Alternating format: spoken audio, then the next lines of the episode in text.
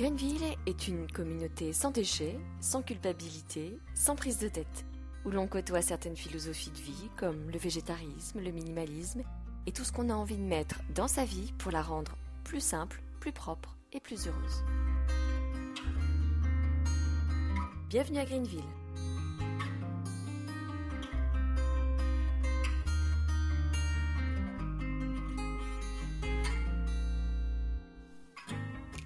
La médecine traditionnelle chinoise est née au 5e siècle avant Jésus-Christ et elle fait partie des trois grandes médecines savantes avec celle du monde méditerranéen et l'Ayurveda.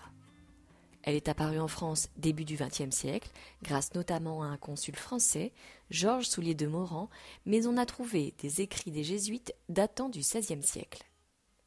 En médecine traditionnelle chinoise, l'hiver débute vers le 16 novembre et se termine le 26 janvier avec un solstice prévu le 21 décembre, le jour où le temps de luminosité est le plus court de l'année. Si vous avez déjà observé la nature en hiver, vous avez pu voir qu'elle se met en pause. Certains animaux hibernent et la végétation ne pousse plus, elle se régénère de l'intérieur pour avoir l'énergie nécessaire pour sortir de terre au printemps. Eh bien normalement, c'est exactement ce que nous devrions faire car nous faisons partie de la nature. Évidemment, nous travaillons et rester bien au chaud tous les jours sous la couette est impossible. Alors les jours de repos, tant qu'il est possible, est ce que nous devons faire, ralentir et rester au chaud. L'hiver est la période durant laquelle nous devons nous reposer de toute notre année. En médecine traditionnelle chinoise, il est fortement conseillé de se mettre au repos pour recharger nos batteries. L'hiver, la période eau, est la période du rein et de la vessie. Le rein est notre batterie, c'est là que nous fabriquons notre énergie vitale, indispensable pour passer une bonne année. Et de l'énergie, il va nous en falloir, ne serait-ce que pour le printemps. Regardez la force que doit avoir le bourgeon, la jonquille, pour traverser la terre et sortir vers la lumière. Quand je parle du rein, je parle des reins, bien sûr, mais aussi des glandes surrénales et les organes sexuels. Les ancêtres chinois conseillaient d'ailleurs de maîtriser ses ardeurs en matière de sexualité et conseillaient aux hommes de ne pas éjaculer systématiquement. Durant l'hiver, le yin est à son apogée. C'est durant cette saison que nous devons prendre soin de nos reins, qui sont yin. Quant à la vessie, elle, yang. Mieux nous nous reposons et mieux nous rechargeons nos batteries et nos reins. Malheureusement, la fin d'année est usante avec ses fêtes et les objectifs à atteindre au travail. Attention, si nous finissons l'année sur les rotules, avec les batteries à plat, nous ne pourrons avoir l'énergie suffisante pour bien vivre le printemps, l'été, qui est la période feu. Reposez-vous quand vous le pouvez.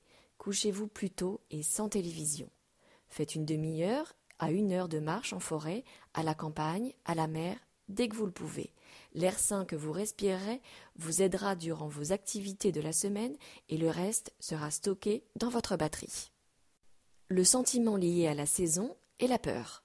La peur de la nuit qui arrive tôt ou des tempêtes de saison, mais aussi des peurs intérieures. La fatigue, le surmenage, la pression au travail nous épuisent. Si vos batteries sont à plat en automne, vous ne pourrez pas vivre un hiver serein, vous aurez des peurs et des craintes irrationnelles. Et plus vous êtes fatigué, et plus vous aurez peur. Les personnes âgées sont plus fragiles et en manque d'énergie, c'est pourquoi elles ont souvent peur.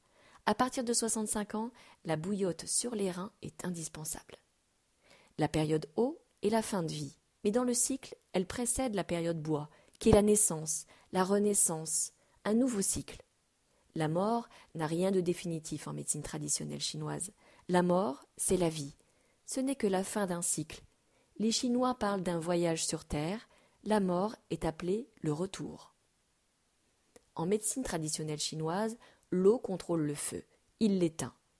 Si nous n'arrivons pas à contrôler notre feu interne à cause d'un niveau de batterie insuffisant dans notre système eau, cela peut engendrer des crises. Par exemple, en fin d'année, vous êtes hyperactif. Vous vous prenez la tête sur des dossiers à clore avant le 31 décembre et vous dormez mal. Vos nuits sont agitées. Il y a une hyperactivité psychologique et physique qui vous épuise parce que vous devez gagner coûte que coûte vos projets et rendre vos dossiers. Vous pouvez être exaspéré, agacé, susceptible, irascible. vous êtes très actif au travail, vous n'arrêtez pas une seule seconde, et une fois rentré, vous explosez pour la moindre chose. Vous déchargez votre énergie feu dans un cadre qui devrait être apaisant. Votre eau n'est pas suffisamment puissante pour éteindre votre feu, et c'est la crise. L'hiver est la période où il ne faut plus faire grand-chose.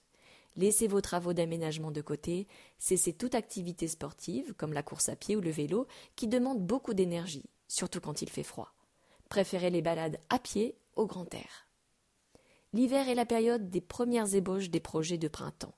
Prenez le temps d'étudier de futurs aménagements ou des projets de bricolage. Mais attendez le printemps avant de passer à l'action. Cultivez-vous, bouquinez, faites des jeux de société. Le sens lié à cette saison est l'ouïe.